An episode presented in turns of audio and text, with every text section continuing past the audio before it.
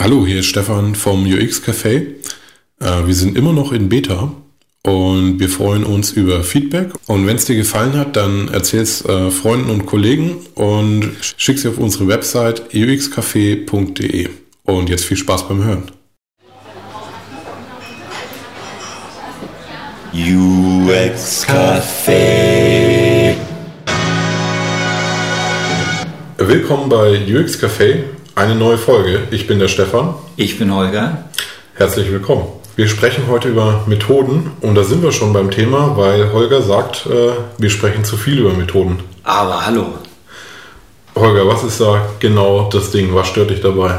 Naja, vorher muss ich vielleicht sagen, ich finde Methoden super und ich setze sie total gerne ein und ich bin so froh, dass es Methoden gibt.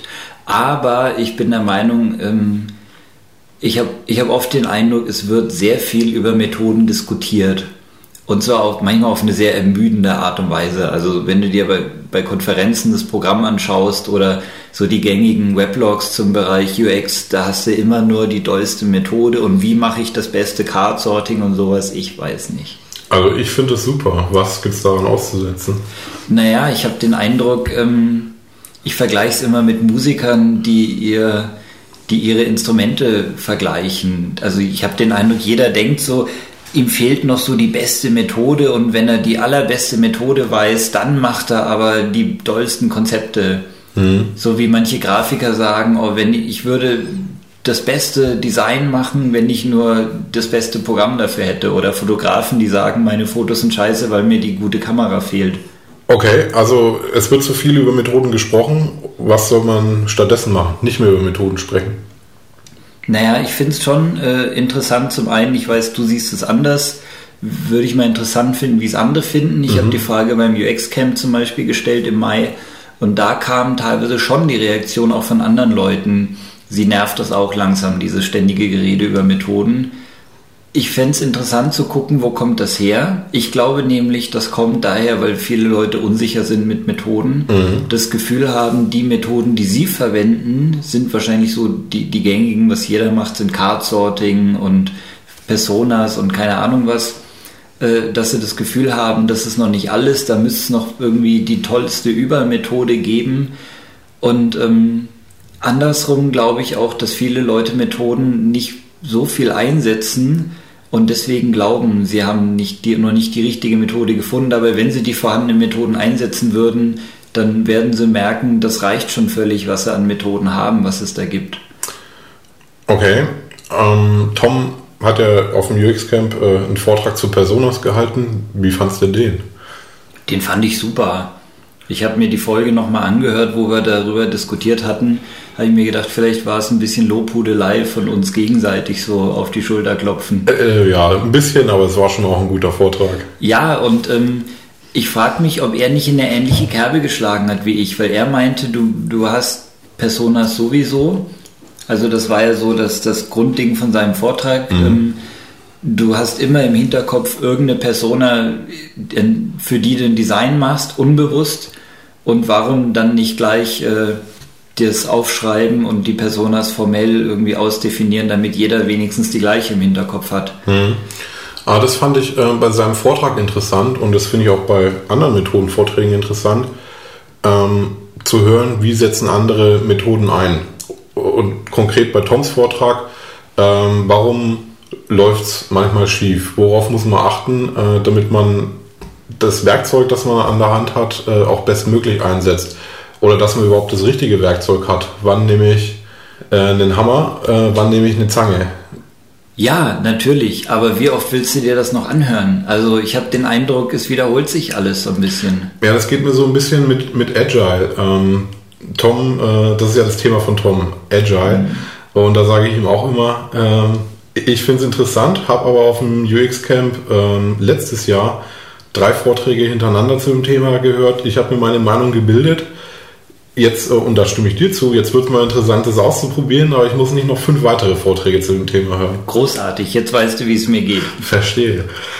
Okay, aber äh, du sagst generell, aufhören über Methoden zu quatschen, machen.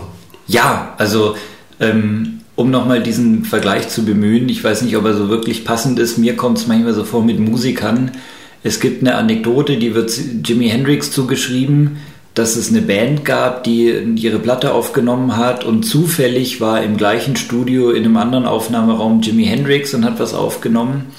Und äh, der Gitarrist dieser Band kam zu Hendrix rüber und meinte so völlig so, oh mein Gott, und du hier und wie toll. Und ich bin zwar ein unwürdiger kleiner Wicht, aber ob ich vielleicht mal auf deine Gitarre spielen darf. Und er hat es gemacht und es klang furchtbar. Mhm. Und dann hat Hendrix angeblich gelächelt und gesagt, weißt du was, vielleicht darf ich mal auf deiner Gitarre spielen. Und es klang super geil nach Jimi Hendrix. Einfach weil er sein Handwerk beherrscht. Ja. Und worauf ich hinaus wollte damit war, die Methoden machen nicht wirklich das aus, was wir Konzepte oder was uns Konzepte voneinander unterscheidet. Wir Menschen sind's. Sprich, äh, es ist durchaus legitim, dass wir alle die gleichen Methoden einsetzen. Wir brauchen nicht die neueste, super tollste Methode, aber wir müssen sie auch mal einsetzen. Mhm. Das fände ich viel interessanter. Ich, ich weiß nicht, ob es stimmt, aber das ist meine Theorie. Dieses ganze Geschnatter über Methoden würde aufhören, wenn die Leute mehr Methoden verwenden würden. Kommen wir gleich noch drauf, würde ich sagen. Okay. Äh, einen Einwand habe ich da, da noch zu. Also zum einen, ich stimme dir zu, ähm, das Beispiel von vorhin, Agile, ich brauche nicht äh, den fünften Vortrag äh, zu Agile oder den zehnten Vortrag zu Personas. Irgendwann ist dann auch mal gut. Was Bücher betrifft zum Beispiel, ähm, habe ich äh, vor einiger Zeit, lass es ein Jahr oder zwei Jahre sein, aufgehört, so diese grundlegenden Bücher zu lesen, einfach weil es äh, fünfmal auf eine ähnliche Weise erzählt wird. Äh, und stattdessen lese ich jetzt Bücher, die so ein bisschen am Rand sind, die sich ja. äh, zum Beispiel eher mit Psychologie beschäftigen.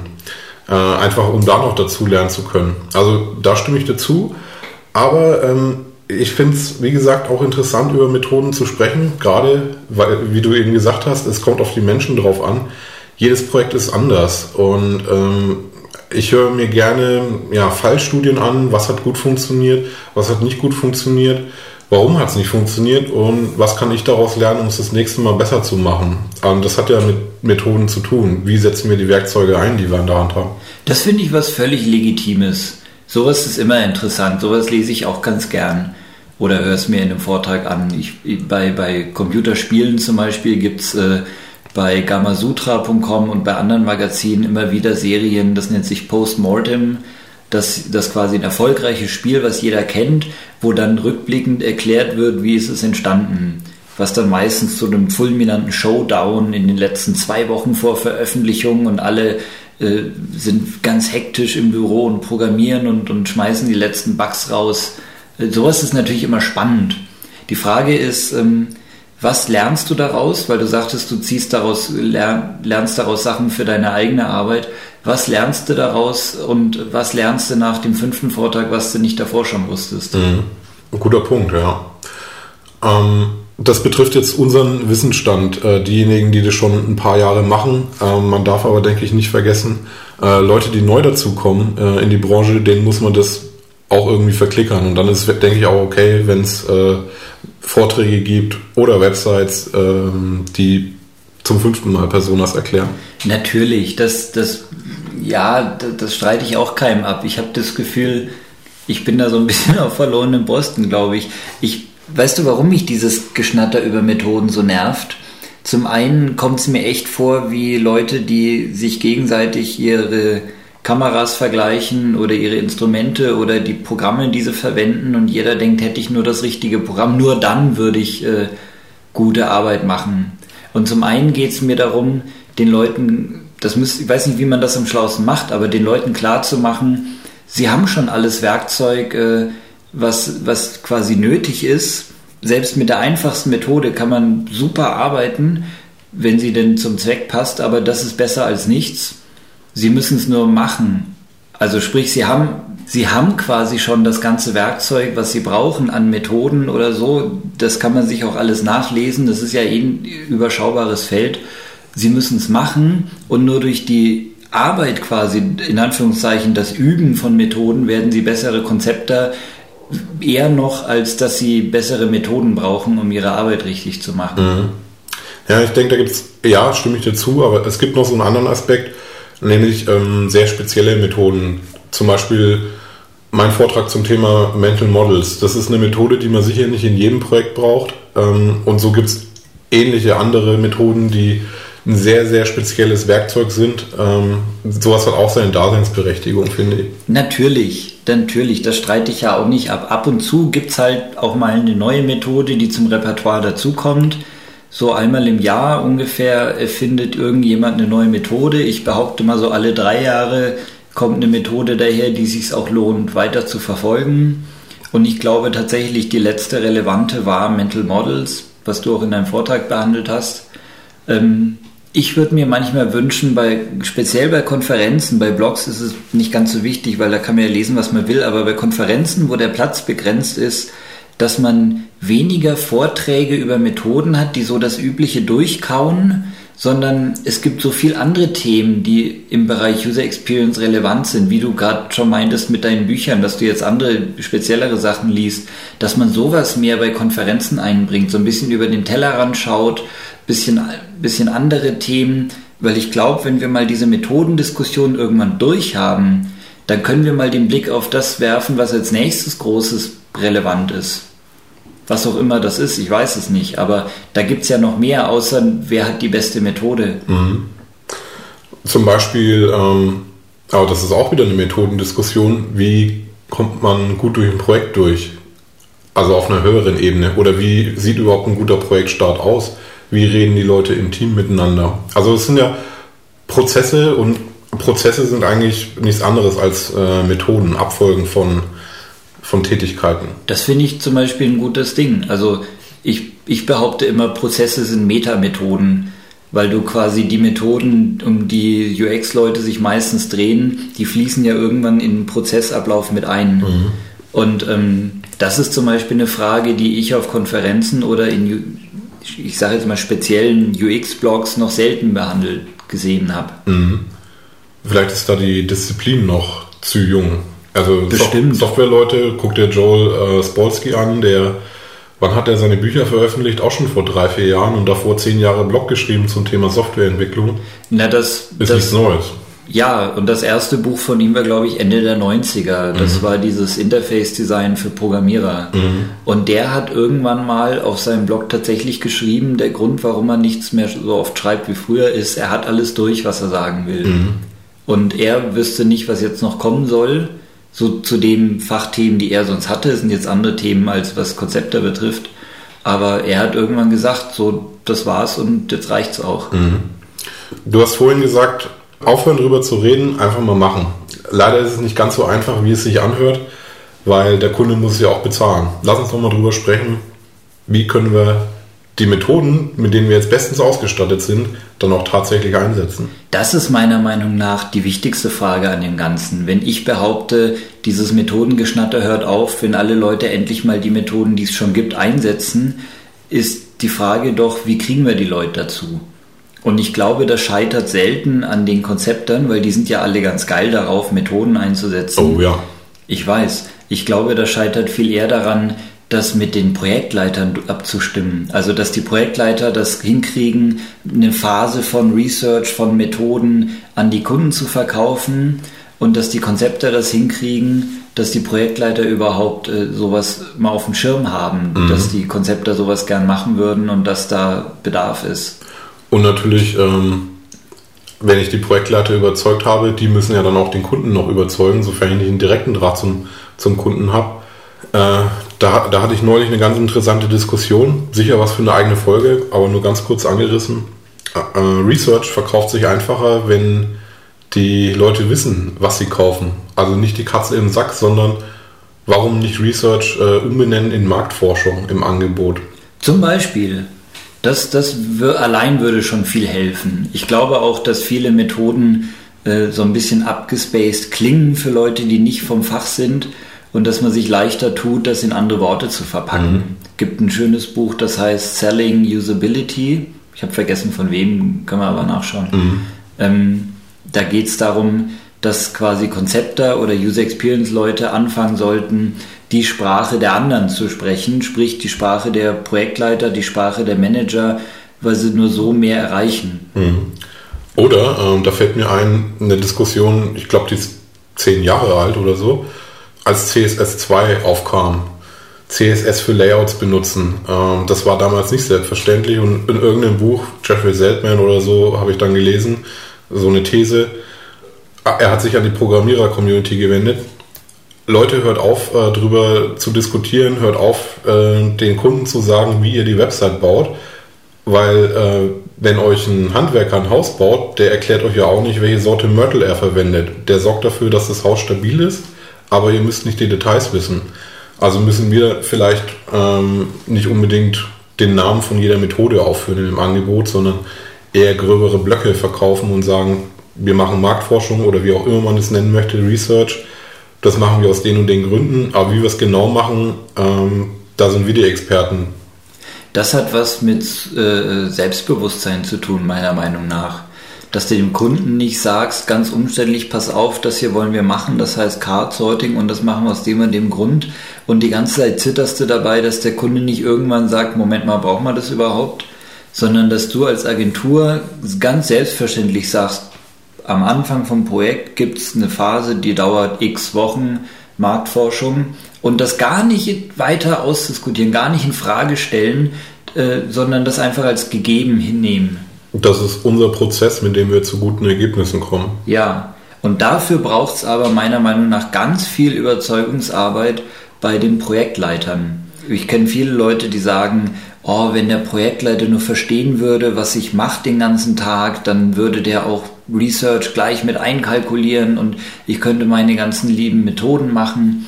Ich glaube, umgekehrt ist es viel erfolgsversprechender, wenn Konzepte anfangen zu denken wie ein Projektleiter oder zu überlegen, was braucht der Projektleiter und wie kann ich den unterstützen bei seiner Arbeit? Ja, ich äh, denke schon, das ist eine interessante Frage oder eine interessante Diskussion. Ähm, wenn der Projektleiter besser wüsste, wie ich arbeite, dann tut er sich auch leichter, bestimmte Dinge zu verstehen oder bestimmte Dinge zu verkaufen. Und umgekehrt, wenn ich weiß, wie Projektleiter ticken, wenn ich deren Bedürfnisse kenne, dann kann ich auch äh, diejenigen in ihrer Arbeit unterstützen. Naja, du hast ja ganz oft so, viele Konzepte rühmen sich ja mit diesem furchtbaren Spruch, it depends, es kommt drauf an. Habe ich auch auf einem T-Shirt stehen. Ja, sei mir nicht böse, aber ich finde das ganz furchtbar. Oh, du wolltest dir auch mal so ein T-Shirt drucken. Das ist lang her. ich finde, der Satz hat was Wahres. Ähm, aber er ist natürlich auch ein bisschen zynisch. Also klar, it depends, aber man muss dann auch eine Empfehlung aussprechen. Ich finde, er ist äh, zum einen zynisch, ja, zum anderen ist es auch so ein bisschen eine Attitüde. Wenn es drauf ankommt, dann sag doch dem Kunden, worauf es ankommt und sag ihm, wie man das rauskriegen kann. Also mhm. sag nicht, es kommt drauf an, it depends, sondern sag, um diese Entscheidung zu treffen, weiß ich noch nicht genug, aber wir können die und die Methode für Marktforschung einsetzen. Oder noch besser, sag einfach, aber gib mir eine Woche, ich mache Marktforschung und dann weiß ich's. Und dann kannst du eine Empfehlung für A oder B aussprechen. Ja. Also man sollte natürlich nicht it depends sagen und dann dem Kunden die Entscheidung überlassen, sondern äh, sagen, was wissen wir, äh, was sind die Vor- und Nachteile und die Empfehlung äh, sprechen wir aus. Und wenn ich mh, keine Empfehlung aussprechen kann, weil ich zu wenig weiß, dann muss ich ihm sagen, ähm, ich bin der Experte für Online, ihr seid die Experten für euer Business und da muss ich noch mehr darüber erfahren.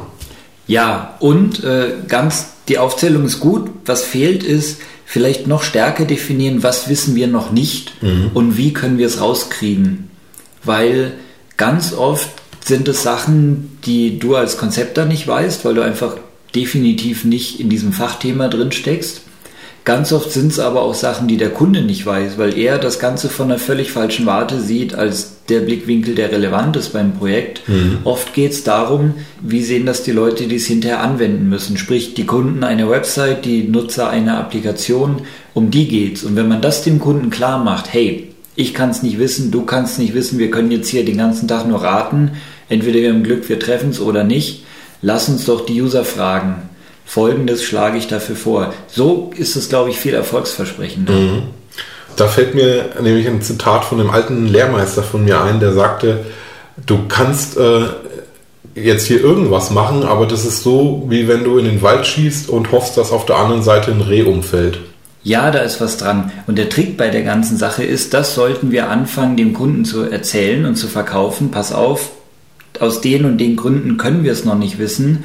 Und wir beide können das sowieso nicht wissen. Wir müssen die fragen, die es wissen. Oder noch besser, die beobachten, die es wissen. Aber das ist ein anderes Thema. Was, was uns aber noch fehlt, ist, das äh, auch innerhalb von zum Beispiel einer Agentur klar zu machen. Weil wir Konzepter wissen das, klar. Ich merke das als Freelancer ganz oft, wenn ich bei Agenturen bin. Du bist bei einer Agentur, du weißt es. Aber was, wie steht es um den Rest der Agentur? Es gibt immer die Projektleiter, die einen viel, viel, die einen viel direkteren Draht zum Kunden haben, die eigentlich besser geeignet wären, dem Kunden sowas zu erzählen. Dann gibt es hinterher Programmierer und Grafiker, die manchmal auch noch anfangen mitzudiskutieren, was grundsätzlich gut ist, aber wenn sie einen anderen Wissensstand haben, nicht immer hilfreich. Das heißt, wie können wir innerhalb von so einer Organisation die Leute dazu bringen? Da stimme ich dir zu. Ähm, die Leute müssen mehr miteinander sprechen und idealerweise bildet sich am Anfang des Projekts ein Projektteam, das dann zusammen äh, das ganze Projekt hindurcharbeitet und nicht äh, dreimal wird der Grafiker ausgetauscht und zweimal der Konzepter, einfach weil es von den Ressourcen her nicht anders hinhaut. Das ist nicht immer einfach, aber das wäre ideal, denke ich, wenn von Anfang an sich ein Team bildet und dabei ist. Ja, was du jetzt sagst, gilt so für ein Projekt. Ich meine es mehr allgemein für eine ganze Agentur oder eine ganze Organisation, dass das quasi so eine Art, dass das quasi in so eine Art Firmenkultur übergeht. Da könnte es zum Beispiel helfen, dass man mal die Projektleiter einlädt, irgendein Meeting von der Konzeption mitzumachen, wo halt irgendeine Methode zum Beispiel ausprobiert wird. Sei es nur, dass alle zusammen über ein neues Projekt sitzen und brainstormen oder ein Card-Sorting machen oder sowas. Oder dass man die Projektleiter einlädt, mal äh, über die Schulter zu gucken und zu sehen, was machen die Konzepte eigentlich den ganzen Tag. Gleiches gilt für die anderen Abteilungen. Mhm. Ich bin mir sicher, die Grafiker würden sich auch freuen, wenn die Projektleiter mehr Verständnis dafür hätten. Und ich wette um 100 Euro, die Projektleiter würden sich auch freuen, wenn alle anderen mehr Verständnis für deren Job hätten. Und schön pünktlich die Deadlines einhalten. Exakt. Ja. Okay, das ist ja, das ist ja eigentlich auch wieder eine Methode. Alle an einen Tisch holen, zusammen einen internen Kickoff machen Jawohl, jetzt haben wir doch wieder eine Methode drin gehabt. wir kommen Aber nicht eine, vorbei. Ja, und eine, die man mal öfter einsetzen kann, glaube ich. Ja. Das ist eigentlich ein schönes Schlusswort. Ähm, hast du noch ein Fazit, Holger? Äh, meiner Meinung nach weniger über Methoden reden, mehr Methoden machen. Und äh, wenn man das Gefühl hat, man hat gar nicht Zeit und Raum und Möglichkeit, Methoden wirklich einzusetzen, Verständnis für meistens Projektleiter oder andere Abteilungen bringen, bei denen Verständnis für die eigene Arbeit schaffen, ich glaube, dann wird es schon. Mhm. Mein Fazit ist, ähm, über Methoden reden ist wichtig, aber es ist noch wichtiger, miteinander zu reden. Yeah. Okay, schön. Haben wir wieder eine Folge im Kasten. Äh, hat Spaß gemacht und wir sehen uns und hören uns nächste Woche wieder. Bis dahin, www. Bis dahin, ähm, schaut auf www.uxcafé.de, hinterlasst den Kommentar, erzählt euren Freunden und äh, Kollegen von dem Podcast und wir freuen uns über weitere Abonnenten. Tschüss! Wunderbar.